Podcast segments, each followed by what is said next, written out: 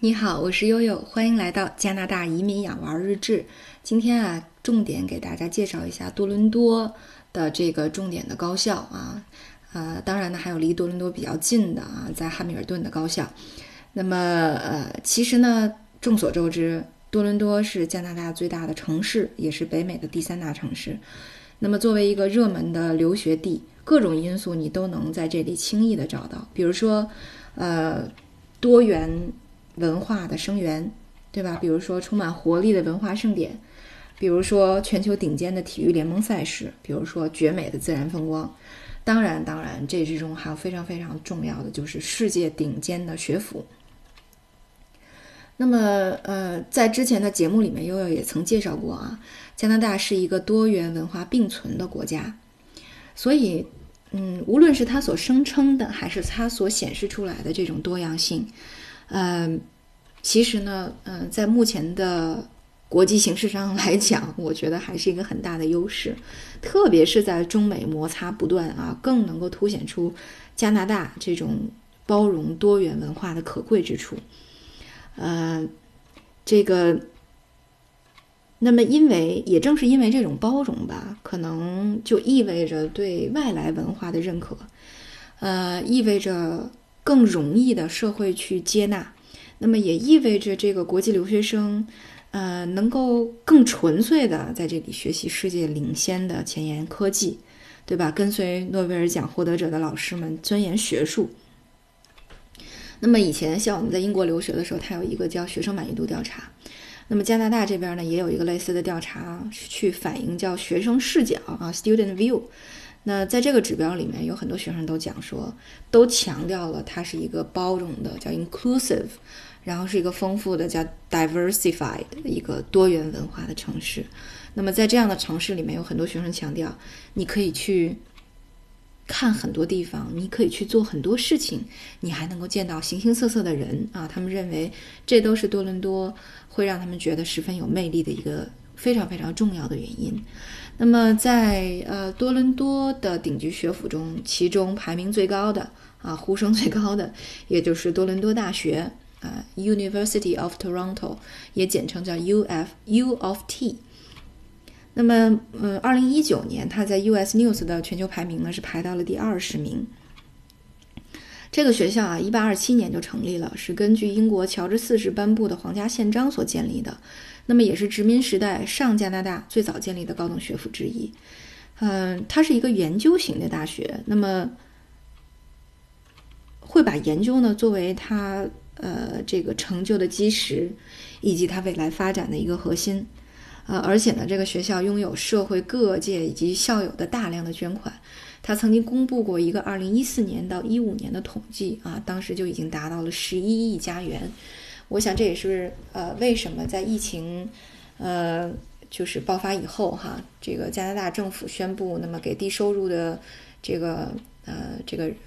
人民，那么每个人补贴两千块钱这个加币，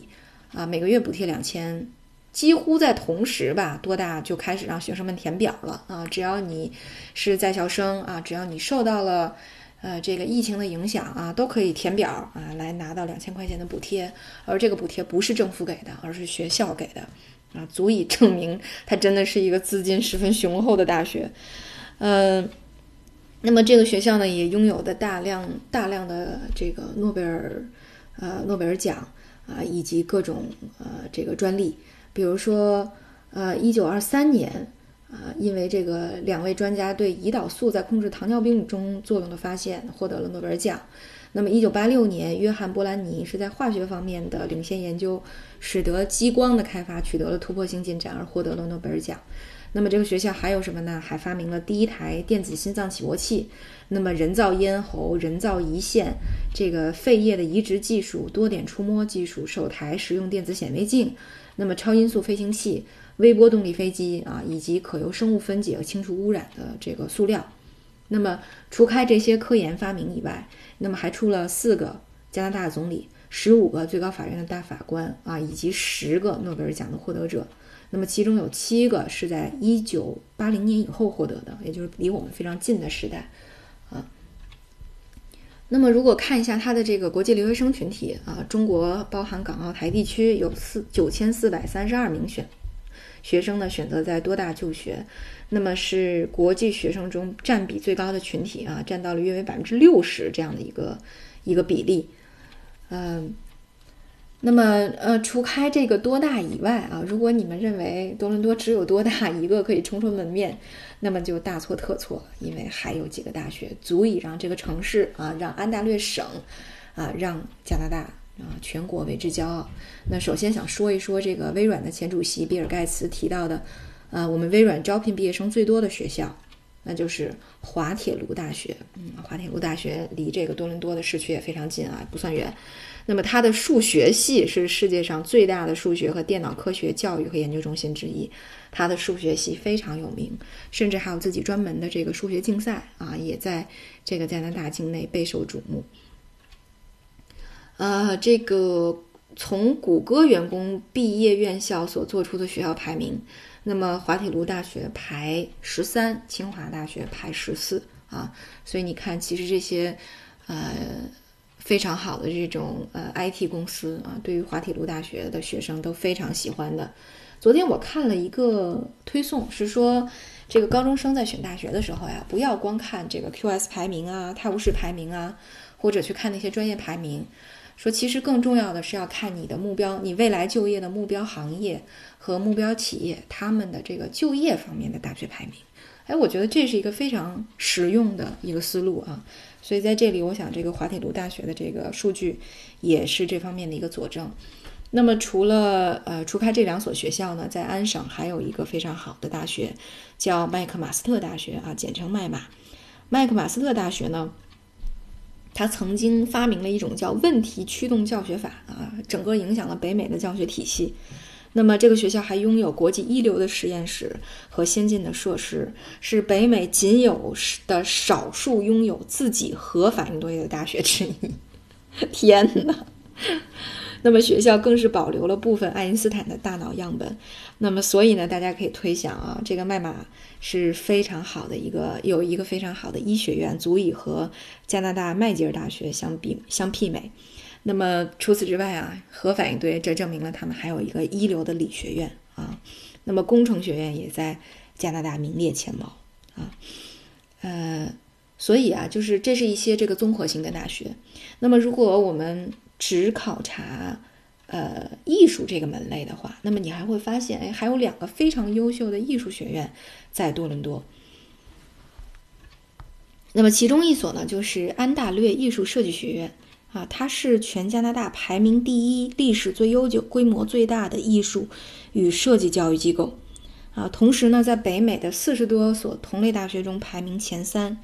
那么，长期以来培养了大量的顶级的这个呃设计专家和艺术家。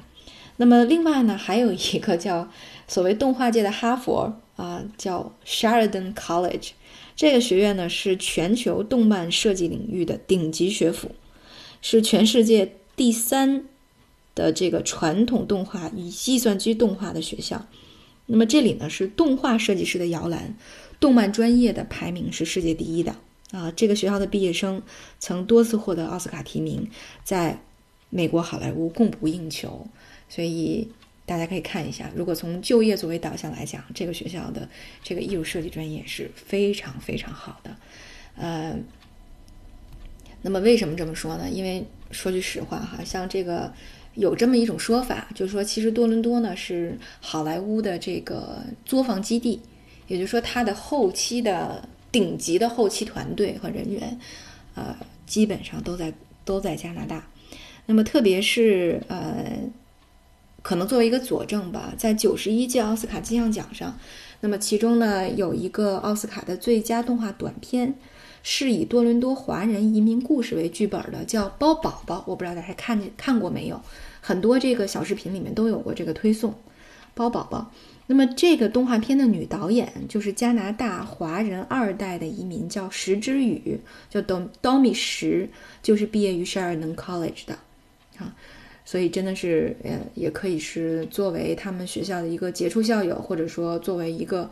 啊，这个对多伦多啊，这这个充满了，嗯，艺术气息的城市的一个佐证。嗯。